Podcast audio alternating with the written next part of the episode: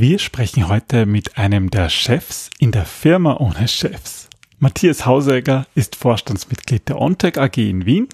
ONTEC ist ein holokratisch organisiertes Unternehmen mit partizipativen und transparenten Entscheidungsfindungen auf allen Ebenen. Auf klassische Managementrollen wird dabei verzichtet. Aber wie funktioniert so eine Organisationsform in der Praxis? Das wollen wir von unserem Gast Matthias Hausegger wissen, der hier aus seinen eigenen Erfahrungen bei OnTech berichtet.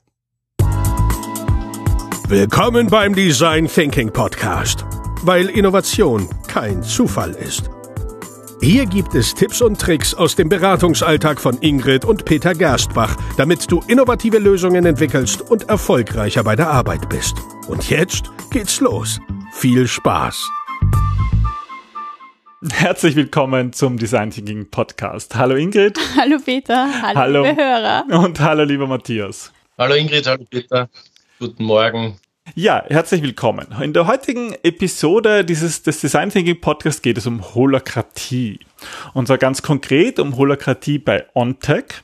Und wir haben eben einen Studiogast hier, oder besser gesagt jetzt über Teams zugeschalteten Studiogast, den Matthias. Und Matthias Hausegger ist ähm, Teil der Geschäftsführung von OnTech. Und wir würden dich gerne gleich mal bitten, dich vorzustellen, ähm, wer du bist, was du so machst. Und dann nachher werden wir ein paar Fragen stellen rund um Holokratie. Sehr gut, danke schön. Ja, wie gesagt, mein Name ist Matthias Hausegger. Ich bin jetzt seit Jänner 2021, also knapp eineinhalb Jahre bei der OnTech Ontic AG, das klingt gleich so oh, riesig. Ja, wir sind eine 60-Personen-Organisation und eine äh, private Aktiengesellschaft und da ist halt der Titel, der außenwirksam ist, der Vorstand, aber nach innen sind wir eben holokratisch organisiert, auf das gehen wir dann eh später ein. Was heißt denn das genau? Ähm, ich, ich darf mich da in der OnTech um das Thema Neukunden, Neugeschäfte ein bisschen annehmen, äh, versuche die, die, die Kundenlandschaft weiter auszubauen und neue Themen reinzuholen und habe selbst einige äh, Vertriebs- und, und managementrelevante Rollen hinter mir. Und schlussendlich war gerade das Thema der Holokratie für mich ausschlaggebend, äh, mich für die OnTech zu entscheiden. Ein, ein gutes, etabliertes 21 Jahre junges äh, Technologieunternehmen. Äh, wir sind im Bereich der Softwareentwicklung, Individuallösungen für Großkunden unterwegs. Wir betreuen businesskritische Prozesse und Infrastruktur für unsere Kunden und haben seit einigen Jahren auch äh, mit künstlicher Intelligenz äh, Lösungen im Portfolio oder sind dabei, diese zu entwickeln. Und wie gesagt, die Organisationsform war für mich das, wo ich mir gedacht habe, na, das ist genau das, ähm, wie man künftig arbeiten sollte und wie ich vor allem künftig arbeiten möchte. Dann, lieber Matthias, folgt natürlich die Folgefrage, was zum Teufel ist Holokratie? Das ist eine gute Frage. Ja, äh, es ist eine, eine äh, agile Organisationsform, ähm, die der, ähm, so, der Brian, Nachname vergessen, erfunden hat. Ähm, stammt ursprünglich, ist sozusagen eine, eine, eine Abwandlung der Soziokratie. Mhm. Und Holokratie ist ein definiertes Modell, ähm, dass man sich sozusagen einfach nehmen kann und in die Organisation einbringen kann als Organisationsform. Es ist ein, ein Betriebssystem ja, für mhm. die Organisation. Äh, grundlegend ist es eine, eine, eine Hierarchie der Kreise, heißt so schön. Das heißt, es werden Kreise gebildet statt Teams und das hauptsächliche Thema ist, es wird rund um Rollen organisiert, nicht um Personen, sondern um Rollen. Das heißt, wenn irgendwo eine Tätigkeit zu tun ist, dann hat diese Rolle, äh, diese Aufgabe eine, eine, eine Verantwortlichkeit ähm, und die wird, diese Rolle wird dann einer Person zugewiesen. Mhm. Wir haben ja im Vorgespräch mit dir ähm, lang darüber geredet, dass es vor allem da auch geht um Selbstverantwortung. Also du hast es ja angesprochen, dass es um Rollen geht, mehr um Menschen. Was mich, ich kann mich erinnern, das hat mich ein bisschen erschreckt, dass du damals gesagt hast, dass da auch ganz bewusst Emotionen oder dieses ganze ähm, was Menschen jetzt ähm, per se vielleicht ein bisschen im Alltag ausmacht, dass das bewusst ausgeklammert wird, um sich dann mehr auf das eigentliche Thema zu fokussieren und sich weniger eben in diese emotionalen, teilweise sich auch Spielchen einzulassen. Was macht das mit den Menschen? Warum Selbstverantwortung? Warum Rollen? Ja, Konfigurationen? Das, das sind jetzt zwei unterschiedliche Fragestellungen. Vielleicht, wenn ich auf das erste eingehen darf. Ähm, wie, wie, wie ist es zu verstehen? Also mir gefällt gut das Sinnbild des menschlichen Körpers. Ähm, die, das Herz fragt auch nicht tagtäglich das Gehirn oder jede Sekunde soll ich jetzt schlagen oder nicht. Das Herz ist äh, als Organ eigenständig und weiß, was es zu tun hat und dennoch ist es Teil eines Gesamtsystems. Ja? Mhm. Ähm, oder vielleicht ein bisschen greifbarer für eine, eine Fußballmannschaft. Ja. Mhm. Mitten im Spiel weiß jeder unter Anführungszeichen, wie die Taktik ist, aber jeder Spieler agiert für sich und trifft die relevante Entscheidung, die jetzt notwendig ist. Das sinnbildlich ähm, steckt hinter Holokratie auf die Organisation umzumünzen, dass jede Person in einem definierten Bereich für sich eigenständig entscheidet. Ähm, und das Verantwortung und Entscheidung dorthin gegeben wird, wo sie am besten getroffen wird, nämlich von der, von der fachlichen Person. Ja, mhm. Dass nicht ähm, in, in, Form einer klassischen Pyramide alle Entscheidungen äh, nach oben delegiert werden, sondern eben, dass sie dort getroffen werden auf der operativen Ebene, wo auch das Problem gelöst werden kann, wo auch die Kompetenz für die Problemlösung gegeben ist. Ja, aber muss in dem Moment wirklich jeder der Spieler alles wissen? Nein, Du hast gesagt, das ist irgendwie wie bei einem, einem, Fußballspiel, wo jeder sozusagen die Strategie kennt und jeder kennt seinen Platz, aber ist es da nicht, muss jeder Spieler auch wirklich die Strategie im Detail kennen? Muss bei OnTech jeder wissen, was jeder macht, um zu agieren oder wie funktioniert das? Na, man hat ja, man hat ja dann definierte Rollen, ähm, in denen man agiert. Mhm. Ja? Das heißt, ähm, und auf die fokussiert man sich. Das heißt, äh, der Stürmer oder der Tormann hat ja auch seine, seine, seinen Fokus, wenn wir jetzt beim Beispiel der, der, der Fußballmannschaft bleiben. Ja. Mhm. Und ähm, ja, es gibt natürlich die, die, die Dokumentation und, die, und ein, ein, ein, ein Tool, mit dem wir unsere Organisation auch dokumentieren. Mhm. Unsere regelmäßigen Besprechungen. Es gibt quasi zwei Ebenen der Besprechungen. Das eine sind die taktischen Besprechungen, wo einfach operative Themen äh, jedweder Art äh, diskutiert werden und Entscheidungen getroffen werden. Und es gibt die strategische Komponente. Das ist alles dokumentiert, weil ein, ein Grundthema ist äh, vollkommene Transparenz und Nachvollziehbarkeit in mhm. der Organisation zu schaffen. Mhm. Heißt jetzt aber nicht, dass man tagtäglich alles durchlesen und im Kopf haben muss. Man konzentriert sich auf die Rollen, ähm, die einem zugewiesen sind oder für die man sich ähm, auch verantwortlich fühlt und die man sich genommen hat. Mhm. Also kann ich auch mehrere Rollen haben? Definitiv, definitiv. Ja. Und es ist auch bewusst so strukturiert, dass man jetzt nicht in klassischen hierarchischen Ebenen aufgestellt ist. Man kann sagen, na gut, es gibt den, äh, den einen Kreis, der für die Softwareentwicklung verantwortlich ist. Es gibt den anderen Kreis, der für IT Operations verantwortlich ist. So ist es bei uns zumindest. Ähm, und, und Menschen können in beiden Kreisen oder auch im Bereich der KI äh, eine Rolle haben. Nämlich dort, wenn sie dort einen Beitrag leisten können, dann hat man dort einfach eine Rolle. Klassischerweise ist es ja so, dass wenn man eine, eine hierarchische Aufbauorganisation hat, dann ist man zumindest einer Abteilung hauptsächlich zugeordnet. Vielleicht arbeitet man noch in Projekten mit oder in einer Matrix-Organisation, man gehört sozusagen ähm, einer hierarchischen Organisation. Aber bei Kreisen ist das ja nicht so, oder? Da gibt's, kann man, übernimmt man eine Rolle in einem Kreis. Ist das richtig? Genau, genau. Und kann damit auch in mehreren Kreisen äh, unterwegs seid. Ja. Und wie ist das jetzt ähm, in einer normalen Organisation? Würde ich ähm, an meinen Chef oder meine Chefin reporten und würde hoffentlich vom Chef oder der Chefin relevante Informationen bekommen. Wie funktioniert das dann in einem Kreis?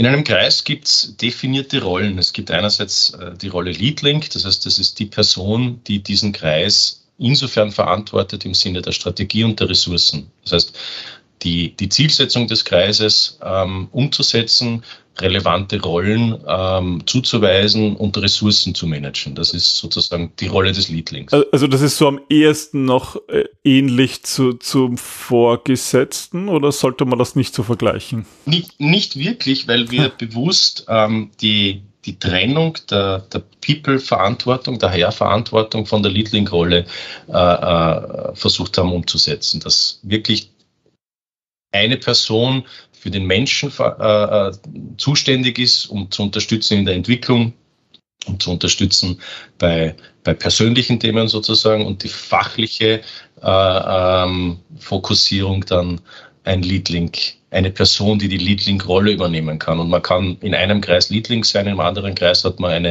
äh, eine normale Rolle. Es gibt noch zwei weitere wesentliche oder drei weitere wesentliche Rollen, die dann operativ für das Meeting verantwortlich sind, mhm. Secretary und, und, und Facilitator. um den, den Prozess der Meetings und die Einhaltung der Richtlinien sozusagen auch, auch sicherstellen zu können. Das heißt, man kann verschiedenste Rollen in verschiedensten Kreisen wahrnehmen. Ja. Verstehe. Und wie funktioniert so die Kommunikation dann in einem anderen Kreis? Wie, wie, wird, wie werden sozusagen, wie wandern die Informationen jetzt von der Zelle, von dem aktuellen Kreis, zum Beispiel in irgendeinen übergeordneten, in einen Strategiekreis? Ins Herz. Also einerseits gibt es die, die Rolle des, äh, des Rap-Links. Die Person vertritt in den übergeordneten Kreis die Fähigkeiten äh, des Kreises und der Lead-Link repräsentiert auch in die nächsthöhere Ebene äh, den relevanten Kreis. Aber grundsätzlich sind wir alle Menschen. Das heißt, wenn irgendwo was zu tun ist, dann setzt man sich zusammen und redet miteinander. Ähm, es ist eine, eine Möglichkeit, wie die, wie die Meetings stattfinden können und wie die Entscheidungen getroffen werden, schlussendlich. Ja. Aber es ist natürlich nicht verboten, dass man sich zusammensetzt und über ein Thema direkt spricht. Ja. Ähm, Wenn es aber darum geht, eine neue Richtlinie oder eine neue Vorgabe oder eine neue Rolle zu kreieren, dann hat man einfach einen Prozess, an dem man sich anhalten kann. Ja.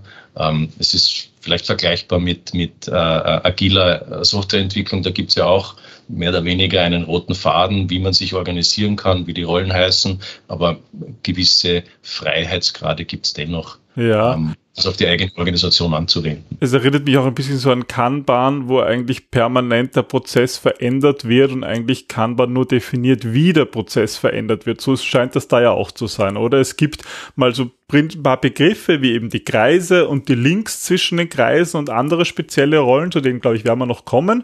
Ähm, aber dann geht es vor allem darum, transparent ähm, dafür zu sorgen, dass alle wissen, wie das Unternehmen gerade funktioniert, oder? Genau, du hast, äh, du hast das richtig ähm, auf den Punkt gebracht. Es ist ein Prozess, es ist eine, eine Art äh, Definition, wie man, wie man das Spiel spielt sozusagen. Ja. Ähm, das steckt hinter Holokratie und eben die, die Möglichkeit, kurzfristig ähm, Änderungen in der Organisation auch durchzuführen. Und dafür gibt es mehr oder weniger ein Ruleset, das man anwenden kann. Ja. Also Prozess gibt mehr oder weniger den Rahmen vor, aber der Inhalt ähm, ist mit Leben zu füllen. Okay, ähm, ich glaube, jetzt haben wir so halbwegs das Konzept ein bisschen verstanden, aber ich frage mich, ähm, ich stelle immer gerne mehrere Fragen gleichzeitig, gell, Matthias? Ähm, ich da muss mich, mitschreiben. unbedingt.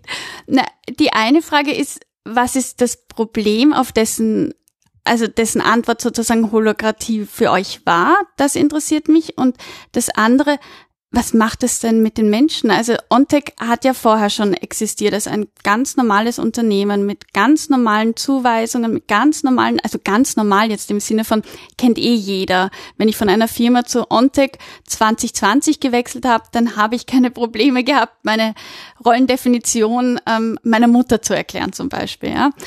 Aber jetzt bin ich plötzlich in einer vollkommen neuen Organisation, die es ja meiner Meinung nach oder meiner Kenntnis nach in Österreich jetzt nicht unbedingt sehr häufig gibt. Was, was macht das mit den Menschen? Was passiert da? Also ich glaube, es sind zwei, zwei Handlungsfelder, die ausschlaggebend waren. Das eine ist wirklich das, das Empowerment der Organisation, dass jede, jeder äh, ähm, selbst entscheiden kann, ja, und sich einbringen kann. Das mhm. ist ein wesentliches Handlungsfeld, warum, warum auch Holokratie eingeführt wurde. Äh, und das Zweite, ein, ein, ein selbstlernendes System zu etablieren, ja, dass sich die Organisation entsprechend der Themenstellungen weiterentwickeln und anpassen kann. Und das zwar kurzfristig, aber auch mittel- und langfristig. Also einfach einen Rahmen zu schaffen, in dem sich die Organisation weiterentwickelt und nicht klassische Drei-Jahres-Rhythmen jetzt gibt es eine neue Strategie und die wird einmal definiert und dann vorgezeichnet und man versucht dann mehr oder weniger wie ein großes Pendel in eine Richtung auszuschlagen, ja, äh, sondern wirklich die Veränderung in kleinen Schritten zu machen, ja, in, in, in Häppchen, die man auch entsprechend ähm, verdauen und, und umsetzen kann und damit auch wieder messen kann. So ähnlich, ich meine, zum Beispiel Objective Key Results sind, sind ein eine Methodologie, die da mit verwendet wird, auch ja, versucht in kurzen Zyklen schnelle greifbare äh, Ergebnisse zu bringen. Ja. Und auf die Frage, was macht's? Ja? Äh, weil, weiß mir, wir, Peter und ich haben sehr lange über eine Aussage, ein, ein sehr nettes Zitat von dir diskutiert. Und zwar hast du gesagt bei unserem, ähm, bei unserem Telefonat, warte, das ist wie ein Spiel. Man kann sich zwar die Spielregeln durchlesen, aber um es zu verstehen, muss man dieses Spiel erst spielen. Und das ist ziemlich cool, weil einerseits trifft es auf Design Thinking zu, also wir können es erklären, wir können das irgendwie vorbeten, aber es bringt niemanden etwas, wenn er sich nicht selbst in diesen Prozess einlässt. Und das war auch das, was mir so gut gefallen hat, wie du uns das erklärt hast. Das klang total spannend. Ich kann es mir noch immer nicht vorstellen, weil ich glaube, man muss es einfach mitspielen. Und das es ist wirklich so. Es mhm. ist wirklich so. Du musst es, du musst es spielen, weil es ja dich selbst verändert oder es geht ja darum, eine Entscheidung, die du jetzt brauchst oder ein Thema, das du adressieren und lösen möchtest, äh, bringst du in, den, in, in, in das Meeting ein als eine mhm. sogenannte Spannung. Ja? Äh, die wird dann behandelt und dann gibt es eine Lösung daraus. Das heißt, die, diesen, diesen Prozess, wie tue ich das ja? und wie bringe ich da sozusagen eine Entscheidung voran oder auch eine Veränderung, das muss man einfach ausprobieren. Es ist wie, Monopoly, ja, man muss es einfach spielen, äh, um zu verstehen, wie die, wie die einzelnen Regeln und Monopoly ist verhältnismäßig wahrscheinlich ein bisschen leichter, ja, äh, um, es, um es zu erkennen. Und äh, ich habe mir das eine oder andere Buch dazu zu Gemüte geführt. Ich habe auch ein, ein, ein Seminar im Vorfeld gemacht, wo man eben Holokratie ein bisschen äh, erklärt bekommt und es ausprobiert. Aber im Endeffekt man muss es tun. Es ist so. Ja. Es ist ja auch so bei einem Spiel, man liest sich dann die Anleitung durch und denkt sich, boah, ist das kompliziert und weiß auch nicht wirklich, da, da, da, ich finde, vom Lesen der Anleitung hat man oft nicht das Gefühl, dass das Spiel irgendwie lustig ist, ja. Und wenn wir jetzt, wir haben jetzt am Anfang ja fünf Minuten oder so uns angeschaut, okay, da gibt es die Kreise und die Links und die Rollen, das klingt auch alles mal sehr kompliziert. Ähm, was ist sozusagen das Spielspaß bei, bei Holokratie, würdest du sagen? Also warum sagst du, da arbeite ich gerne in so einer Organisation? Vielleicht einen Punkt nochmal aufgegriffen, weil, du, wenn wir am Anfang gesagt haben, es ist relativ, äh, das Ziel ist sozusagen Emotionen rauszunehmen aus den mhm. Entscheidungen. Ja. Ähm, und dafür dient zum Beispiel der Rahmen des Meetings mit dem Check-in und dem Check-out, um sozusagen den Menschen ankommen zu lassen. Wie geht's uns? Hat irgendwer gerade ein Thema?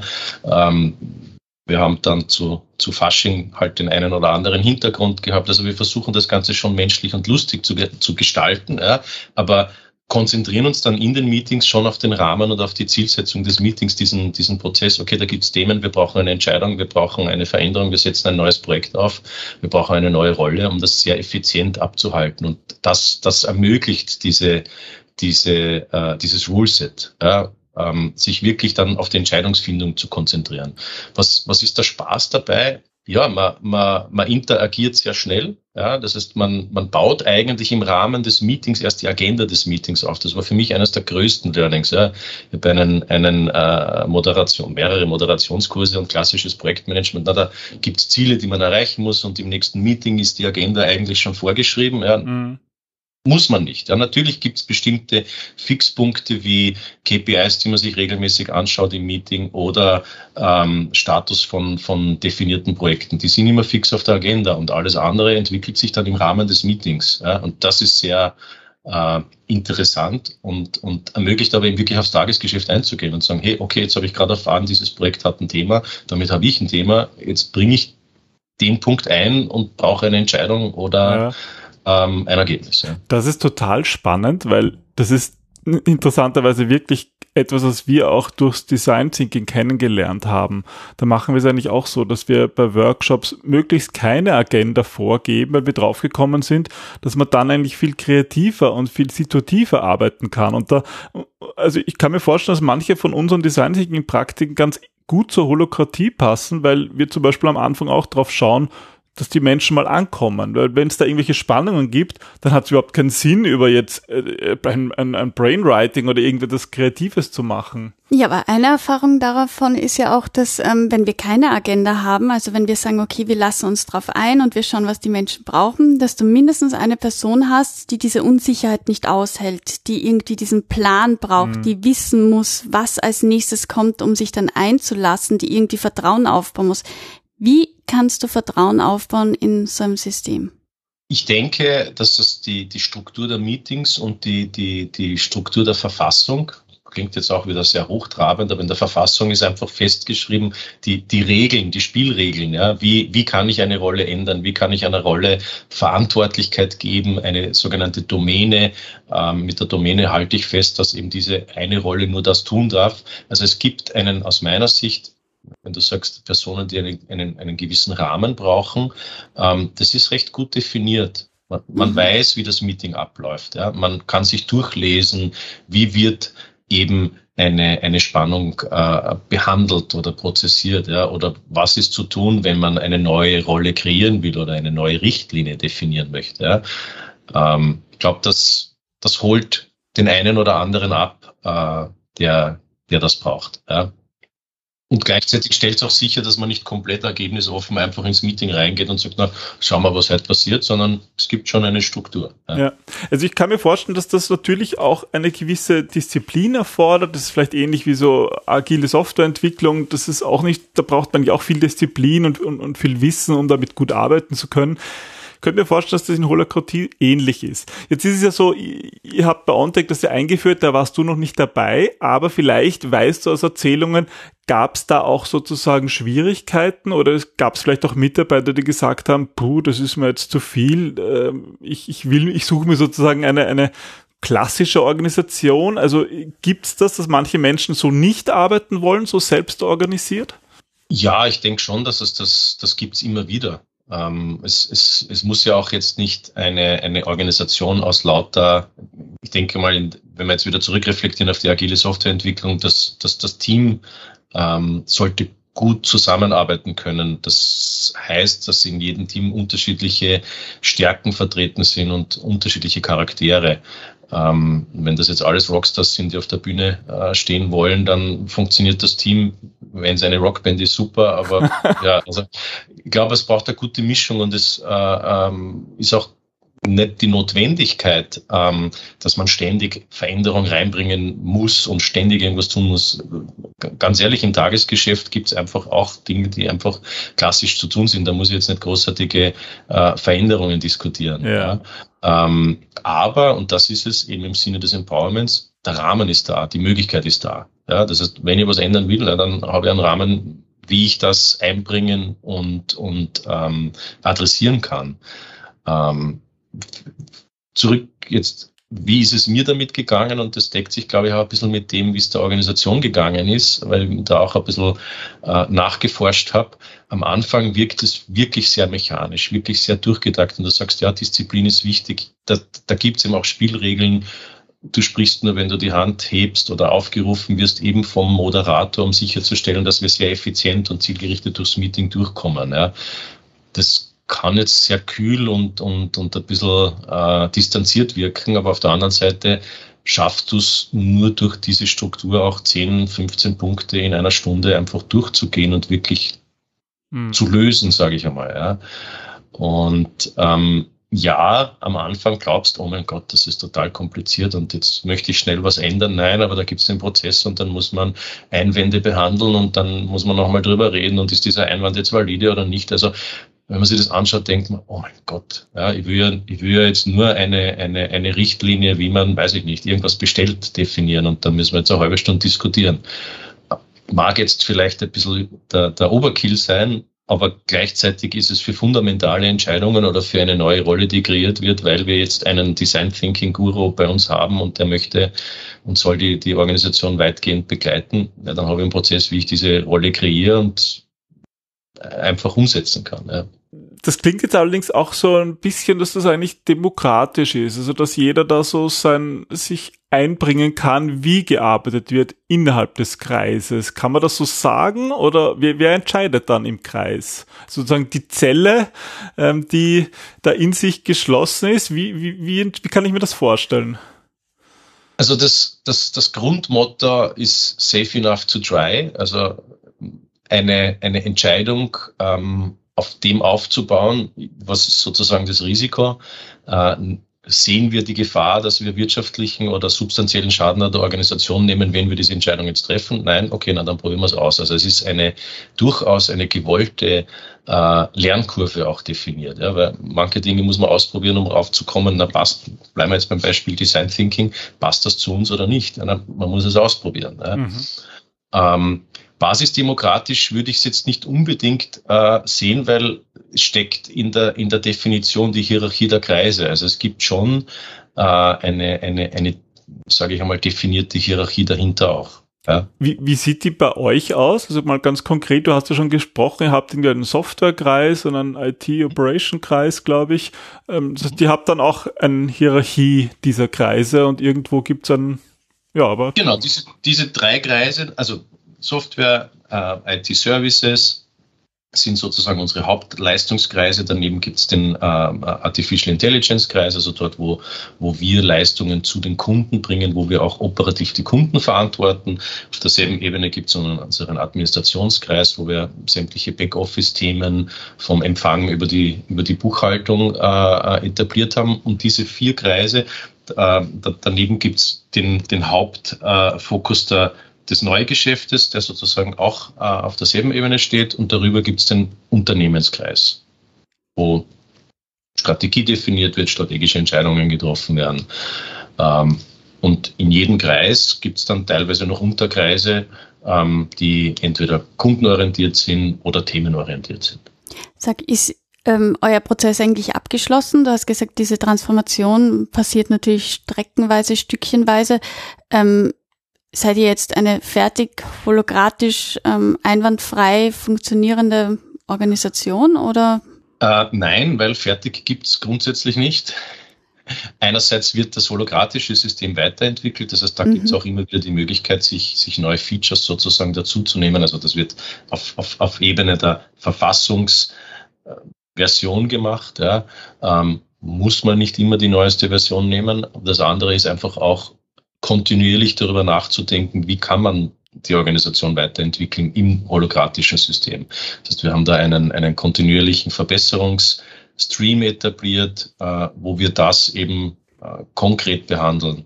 Und schlussendlich geht es auch wirklich um Frühjahrsputz. Ja. Jetzt hat man ganz viele Rollen definiert und dann schaut man sich halt einmal an, okay, wie geht es den Rollen? Sind die, sind die auch gut ausgefüllt? Brauchen wir die überhaupt noch? Ja. Wir zum Glück brauchen wir jetzt die Rolle des äh, Corona-Beauftragten nicht mehr. Ne? Die mhm. haben wir vorher definiert, da gibt es eine Verantwortlichkeit und jemanden, der, der, der sicherstellt, dass wir alle Richtlinien einhalten. Ähm, jetzt braucht es den aus der rechtlichen Sicht heraus nicht mehr. Naja, dann können wir diese Rolle auch wieder äh, deaktivieren.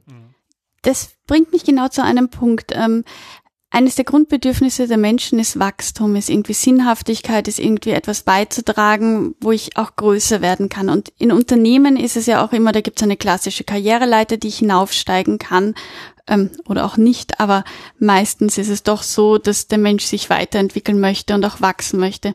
Wenn ich jetzt aber in so einem hierarchisch ähm, gleichgestellten Raum arbeite, wo besteht da die Möglichkeit zu wachsen und sich weiterzuentwickeln, nämlich auf Karriereebene? Gibt's das überhaupt? Kann man dich vom Thron stürzen? Ja, natürlich.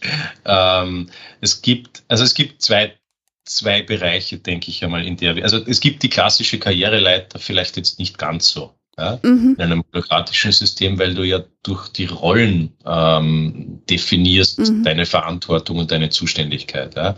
Das heißt, du kannst durch verschiedene Rollen dich weiterentwickeln, dass du zusätzliche Verantwortung übernimmst oder auch in der Rolle, weil wenn man jetzt die, die, die, die klassische Softwareentwicklung hernimmt, naja, da gibt's ja fachliche Weiterentwicklungsmöglichkeiten, ja, dass ich vom Junior-Entwickler zum Senior-Entwickler, zum Projektleiter mich weiterentwickle oder ich denke mir, jetzt möchte ich vielleicht in Richtung Scrum als Scrum Master mich äh, betätigen. Also ja, das ist weiterhin möglich und ich glaube vielleicht sogar in kleineren Schritten möglich, wenn man sagt, naja, jetzt ist man der Kollege, der die, der die äh, äh, Corona-Verantwortungsrolle bei uns äh, äh, übernommen hat, ähm, der wird auch im, im KI-Bereich tätig sein und vielleicht auch noch eine weitere Rolle im, im, im Marketing mit übernehmen können. Ja. Das heißt, man kann das sehr breit und verhältnismäßig losgelöst von dieser klassischen Ablauforganisation wachsen. Aber über die Grenzen hinwegschauen. Ja. Mehr Rolle, desto besser? Würde ich nicht behaupten, dass man sozusagen dann vergleicht, na, wer hat jetzt mehr Rollen und wer ist da jetzt cooler. Äh, würde, würde ich nicht behaupten. Ich glaube, es hängt immer von der, von der einzelnen Person ab und das ist auch wieder das, wo wir, wo wir diese ähm, HR-Partnerrolle definiert haben, zu schauen, was, was, was möchte das Individuum, was, was mhm. braucht das Individuum und wo soll die Reise hingehen und, und wie kann man das auch in der Organisation äh, mit Leben füllen Ja? Mhm. Gibt es dafür eine Rolle, die man vielleicht übernehmen kann? Ja? Oder gibt es einen neuen Bereich, ja? den man dann einfach unter Anführungszeichen aufbaut? Ja? Hm, das klingt eigentlich sehr spannend und ich kann mir das auf jeden Fall viel besser vorstellen. Du hast vorhin schon ein bisschen so anklingen lassen, dass für dich schon auch Dinge neu waren. Ähm, und dass dich das auch verändert hat, dieses System. Kannst du uns vielleicht hier noch so ein bisschen einen Einblick geben, was sozusagen dieses holokratische System mit dir gemacht hat, mit der Art und Weise, wie du arbeitest oder denkst? Gibt es zu Hause auch Rollen und Kreise? Na, so, so weit ist es noch nicht fortgedrungen, äh, dass wir das zu Hause auch schon eingeführt haben. Da haben wir noch eine, eine klassische Organisation. Sehr gut. Familien, Familienoberhäupter, wobei wir, glaube ich, durchaus basisdemokratisch organisiert sind eigentlich zu Hause. Also Finden die vielleicht, also vielleicht hat es gar nicht oder? so stark verändert, sondern eher das, was wir schon leben oder ich schon lebe, auch ermöglicht in der Arbeitswelt ein bisschen zu, zu etablieren. Ja. Was hat es in mir verändert? Ähm, ich habe es vorhin schon gesagt, diese, diese äh, sehr, sehr strikte Vorbereitung von Meetings, ja, das hat sich ein bisschen gelöst, ähm, weil man damit auch leichter auf, auf, auf aktuelle Themen eingehen kann und man hat ja trotzdem die notwendigen äh, Big Points, an denen man arbeitet, die sind sowieso da. Mhm. Ja.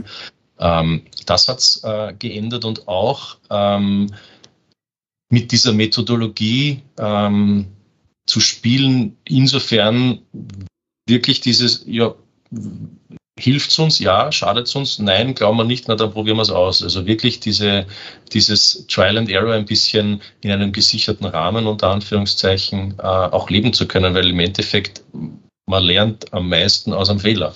Mhm. Das heißt, eine Fehlerkultur äh, muss man auch etablieren und auch wirklich leben. Mhm. Ja, und so wie du sagst, man muss aus den Fehlern auch lernen. Es bringt nichts, wenn man nur Fehler macht und ähm, sagt, okay, wir haben einen Fehler gemacht, sondern was ist die Konsequenz daraus? Was können wir das nächste Mal besser machen? Ja. Genau, genau. Und das ist zum Beispiel eine, eine der, der äh, Rituale. Ja. Nach jedem Meeting gibt es wirklich diese Feedback-Runde. Und was war gut in dem Meeting und was können wir das nächste Mal besser machen? Ja, also auch wirklich immer wieder darauf reflektieren, okay, wir sind eh gut unterwegs, aber vielleicht gibt es noch etwas, was wir besser machen können. Ja. ja. Apropos, dieses kontinuierliche Lernen, ja. Matthias, was mich interessiert, glaubst du, ähm, wie sieht die Landschaft der Organisationen aus? Ähm, wird sich das holokratische System durchsetzen in Zukunft? Wenn ja, wann? Ist, ist die Welt, die Unternehmenswelt quasi schon so weit? Ob, ob sich das holokratische System durchsetzen wird, ist, glaube ich, genauso berechtigt wie die Frage, wird sich Design Thinking durchsetzen? Ja. die, die Was ist das für eine Frage? also ich, ich, ich glaube, es gibt keine, keine eindeutige äh, Wahrheit, nur so kann es funktionieren. Aber mhm. jede Form, ähm, die Eigenverantwortung unterstützt und jede Form, die die Agilität unterstützt, bringt uns weiter. Ja, mhm. ähm, ob, ob jetzt Holokratie die Antwort für jede Unternehmenssituation ist, das muss die Organisation für sich selbst entscheiden, passt zu mir, passe ich zu diesem System oder nicht. Ja. Ähm, ich kenne es als die einzige, die eben in die Gesamtorganisation diese Agilität wirklich ermöglicht einzubauen. Ja? Mhm. Mit allen Vor- und Nachteilen, sage ich einmal dazu. Ja? Mm, hat die Pandemie ihren Teil dazu beigetragen, glaubst du? Weil ihr wart ja schon sehr selbst organisiert, also deswegen dürfte ja das Homeoffice besser funktioniert haben, aber ähm, fördert oder hat die Pandemie nicht ein Stück weit das holokratische System gefördert? Ich, ich würde es vielleicht anders formulieren. Äh, durch die holokratische Organisation war man in der Lage, nahtlos ins Homeoffice zu gehen. Wir hatten mhm. einen Fahrplan, wie Meetings funktionieren, wie Entscheidungen getroffen werden, wenn sie nicht eh sozusagen von jedem Einzelnen schon im Tagesgeschäft getroffen werden kann durch die, durch die Verantwortung, die jeder in sich trägt. Also ich glaube, es war, war, es hat uns sicher viel erleichtert, äh, nahtlos da zu wechseln. Ja. Mhm. Und es wird uns auch auf diesem Weg, wo wir für uns jetzt im, im Durchschnitt, je, jede Person entscheidet für sich selbst, ob nur Homeoffice oder nur Büro, ja, aber im Durchschnitt wird die Organisation halb-halb sich äh, äh, etablieren. Ja, mit, mit so einer Organisationsform ist es leichter wahrscheinlich. Mhm. Aber wie gesagt, nicht unbedingt die Antwort auf alles. Wir sprechen hier live auf LinkedIn Audio und das Schöne an dieser Plattform ist, dass wir auch unsere Zuhörer zu Wort kommen lassen und jetzt ist es soweit. Wir haben jetzt den Manfred ähm, hier live auf die Bühne geholt. Manfred, bitte, was ist deine Frage oder was ist deine Meinung zur Holokratie? Ja, schönen guten Morgen aus Frankfurt. Ich habe zwei Fragen zum Thema. Äh, zum einen haben wir es bei holokratischen Unternehmen immer mit kleinen Unternehmen zu tun, die vielleicht mit viel Goodwill man auch schon zum Mittelstand zählen kann. Aber wie ist es mit Unternehmen, die eine Produktionsschlange haben, die einen Einkauf haben, die Akquise machen müssen, die 2000, die 5000, die 10.000, die 100.000 Mitarbeiter haben oder mehr, äh, die international sind? Äh, funktioniert es da mit der Holokratie auch? Gibt es da denn Erfahrungen? Zweite Frage wie muss denn eigentlich der Mensch beschaffen sein, der in holokratischen Unternehmen arbeiten möchte. So ein bisschen ist schon angetextet worden, aber ich will es nochmal pointierter haben. Ich kenne viele Menschen, die arbeiten, weil sie eben Geld verdienen müssen. Und die machen 9 to 5. Und äh, wir spotten da immer so ein bisschen, die, wir sagen, die machen mal nach Zahlen. Gibst du ihnen eine Aufgabe, wird erledigt. Dieses Feld blau, dieses Feld grün wird zu 100 Prozent erledigt. Sehr gute Ausmaler. Ja, aber nur Dienst nach Vorschrift und nur das, was ihnen gesagt wird. Das gibt es in ganz vielen, also zumindest begegnet uns das in ganz vielen Unternehmen.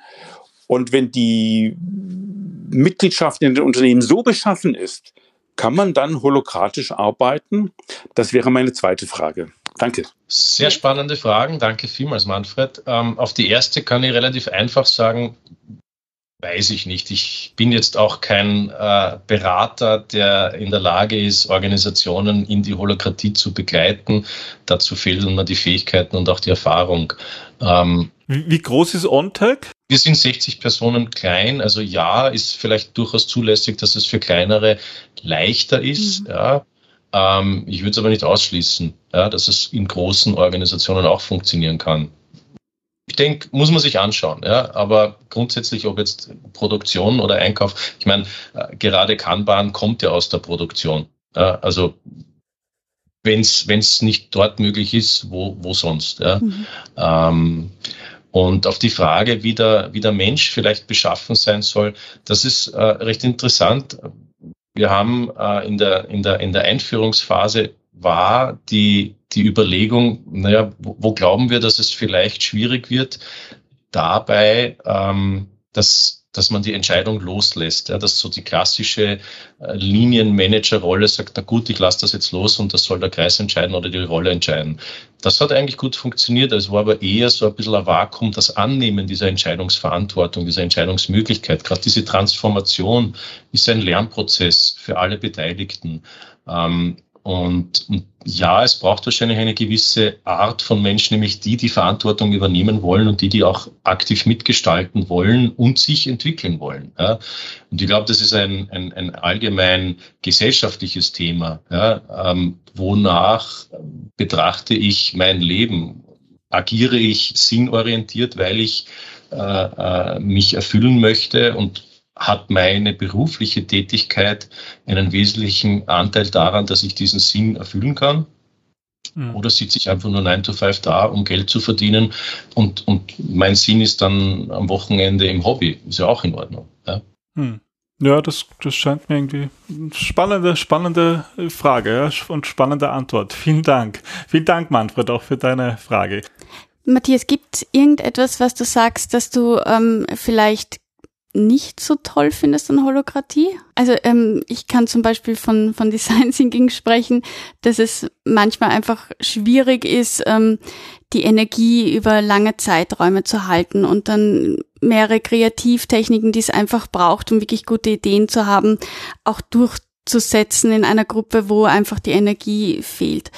Wie ist das in so einem hologratischen System? Gibt es da Durststrecken für dich, wo du sagst, boah, also irgendwie wäre es schon noch fein, wenn man da sozusagen ins Alte zurückgreifen Oder können. ich brauche ein Betriebssystem-Update. Ja, genau. Gibt es solche Situationen? Ich denke, es gibt einfach die Notwendigkeit der Zeit, äh, um, um zu lernen. Wir haben jetzt gerade eben neue Kolleginnen und Kollegen in die Organisation geholt, weil wir, weil wir auch kontinuierlich weiter wachsen und da, da braucht es einfach die, die Zeit für den Einzelnen, die Einzelne sich an dieses System zu gewöhnen. Ja, mhm. Und das gibt einen gewissen, wie in jedem Team, so äh, äh, eine Veränderung. Ja, da ist nicht unbedingt gleich im ersten Schritt ein Vortritt möglich. Ja, man, muss dem, man muss da das eine oder andere erklären.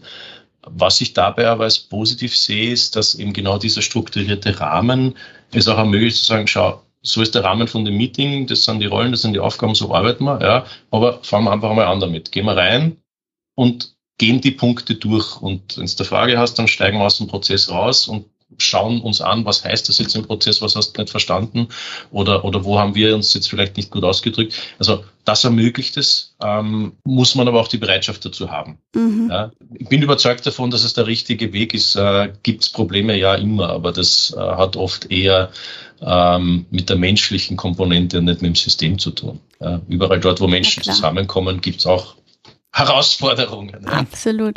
Ähm, ich habe eine Frage noch an dich. Macht das ähm, OnTech interessanter, die Form der Holokratie? Also fällt dir das auf, wenn du irgendwie ähm, Personen einstellst, dass das durchaus ein Punkt ist, warum Menschen zu euch kommen? Das würde ich schon sagen. Ja, ähm, es ist nicht einfach, das in einem äh, Kennenlerngespräch zu transportieren, hm. ja, weil wir sprechen jetzt eine Stunde und haben einmal gerade oberflächlich ein bisschen gekratzt an dem Thema. Ja.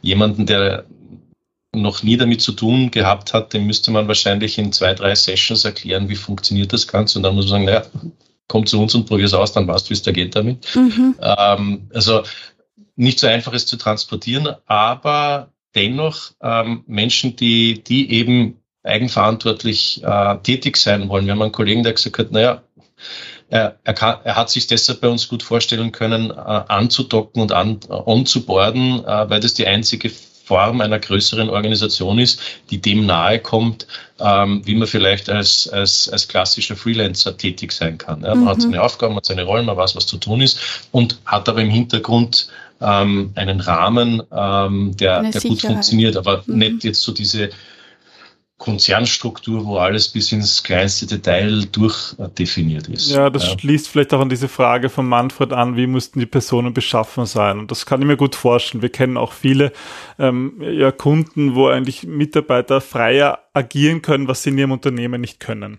Aber wir haben noch eine weitere Frage und zwar der Georg, der uns ganz am Anfang schon mit der Technik geholfen hat, ist auch wieder mit dabei. Georg, welche Fragen hast du an den Matthias oder was möchtest du uns mitteilen? Hallo Matthias, da spricht der Georg. Ich bin Kollege von Matthias. Ah. Und, okay. und äh, bin jetzt seit äh, knapp drei Monaten bei OnTech und äh, habe bis jetzt einfach zugehört und wollte noch ein paar ähm, meine Kommentare abgeben. Zum einen einmal, äh, ja, es war für mich auch ein äh, Argument der OnTech ähm, beizu, beizuarbeiten, mhm. zuzuarbeiten, weil, weil Holacracy, Holacracy ähm, ein sehr effektives Werkzeug ist, um miteinander zu kommunizieren, zu interagieren, auch über Corona und andere Krisenzeiten hinweg. Das ist ein ganz ein klarer Vorteil. Mhm. Zum anderen zur Frage von Manfred. Ja, man, es gibt so einen Benchmark. Bis 500 Mitarbeiter gibt es doch Hunderte, über 1000 Unternehmen weltweit, äh, die dieses System einsetzen. Und ähm, ich würde sagen, mit der entsprechenden Unternehmensskalierung und Struktur, sprich die Kernorganisation, kann ich immer hier gut abbilden und ähm, deren eben Kommunikation und Interaktion optimieren. Und auf Wienerisch gesagt, äh, ich eliminiere das endlose Schwafeln in regelmäßigen Meetings. Ja. Allein das ist ja schon eine super Sache. Georg, was ist deine, das ist, was ist deine, deine Rollendefinition? Wie bist du genannt? Ich bin, ich, ich bin bei OnTech eben einem traditionellen, etablierten ähm, Softwareunternehmen äh, in der neuen, in der neuen Abteilung für künstliche Intelligenz tätig. Das heißt, ähm, neben der Software auch für Unternehmungen Arbeitsprozesse mit KI zu unterstützen, Data-Driven Business mhm. äh, Anwendungen äh, zu etablieren. Und äh, ich kenne den Matthias schon, schon über Jahrzehnte von früher Und wir haben uns letztes Jahr wieder getroffen und haben gesagt, okay, was, da, was tut OnTech, äh, was ist die Zukunft, äh, was ist die Planung von, von der OnTech und habe gesagt, das ist spannend, da steige ich ein. Eins vielleicht noch, ich sage gerne, ein weiterer Asset ist der Purpose-Driven mhm. Holocracy Approach. Das heißt, ähm, ein weiteres Asset der Organisation ist nachzudenken, was ist denn unser gemeinsamer Purpose und in dem Fall ist es Begeisterung zu schaffen und die Begeisterung zu schaffen für die Zukunft, für die Technologie, für die Digitalisierung und Energie und Nachhaltigkeit. Ich glaube, da kann ich alles wunderbar zusammenpacken. Matthias, hör mal weg. Georg, Hand aufs Herz. Bist du zufrieden? Gefällt's dir dort? Möchtest du nicht mehr weg? Ähm, so wie es der Matthias gesagt hat, es ist ein Weg, den man erlernen muss, an dem man sich gewöhnen muss. Ähm, und ähm, Hand aufs Herz, ich liebe Innovation. Ja, ich, okay. Ich, ich, ich finde hier sehr, sehr viele Dinge wieder, aber ich musste es auch erst lernen, verstehen mhm. lernen. Ja, das ist, es ist am Anfang eine kalte Dusche hier. Äh, dieses, und das ist eigentlich nicht so richtig. Man hat schon die Möglichkeit für Emotionen am Anfang und am Ende des Meetings, aber man kann man wirklich alles sagen und tun, selbst zum Fasching.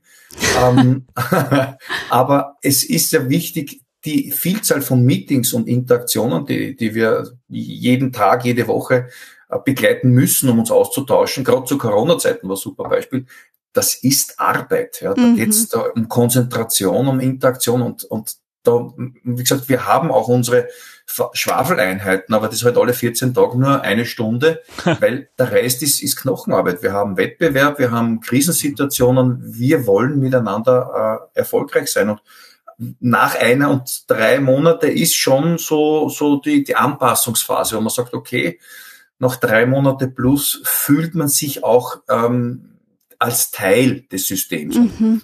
Man hat mich bis dato von diversen ähm, Koordinationsrollen äh, freigestellt, weil ich gesagt habe, es, es ist noch zu früh, um das auch A zu verstehen und B mitmoderieren zu können. Mhm. Das, das dauert wirklich ein bisschen. Aber ich gebe dem Matthias und dem Team recht, am schnellsten lernst du das, wenn du ins kalte Wasser springst und das wird bald so sein, nehme ich einmal an. Das ist immer wieder bei den Spielregeln. Also ich mache es bei, bei, den Gesellschaftsspielen meistens so, dass ich lese mir das er durch. Er findet immer neue Spielregeln. Na, und dann denke ich mir, na egal, ich fange einfach mal an, wir fangen, wir spielen jetzt einfach mal und dann liest man sich vielleicht später noch einmal die Regeln ständig durch. neue Regeln. Ja, nee, das könnte auch. Das, das bin ich ja schon total holokratisch unterwegs, oder? Es ist Schummeln bei dir. Definitiv, und du hast ja dann auch ein, ein, ein Ruleset, wie du Regeln definieren und, und, und etablieren kannst ne, mit mhm. der Holokratie. Ja, genau. Das, übrigens, diese Verfassung bei euch, die kann man nachlesen, oder? Ich habe sie auf der Website gefunden. Wir werden das dann in ja. dem Podcast, in der Episode noch verlinken, weil das finde ich auch mal spannend zu sehen, wie das eigentlich aussieht. Ja gut, ähm, die Zeit ist eigentlich schon fast um. Es war ein spannendes Gespräch. Ich glaube, wir könnten hier noch ewig weiterreden. Vielen Dank, Matthias. Auch vielen Dank, Manfred, für deine Frage und Georg natürlich für deinen Einblick sozusagen aus einem anderen Kreis. Ist ja auch wirklich sehr spannend. Vielen Dank fürs Mitmachen. Ja. Und ähm, ja, wir wünschen euch noch viel Erfolg ähm, bei eurem Weg in diese, ja, in eurer holokratischen Organisation bei dem Spiel. Wir werden es auf jeden Fall verfolgen. ja, danke vielmals, Ingrid. Danke vielmals, Peter, für die Einladung. War ein sehr interessanter Austausch und ja, es, es bleibt spannend. Ähm, es ist ein Spiel. Schön. Dann viel Spaß beim Spielen und danke an alle fürs Zuhören. Zum nächsten Mal. Vielen Dank an alle. Tschüss. Tschüss.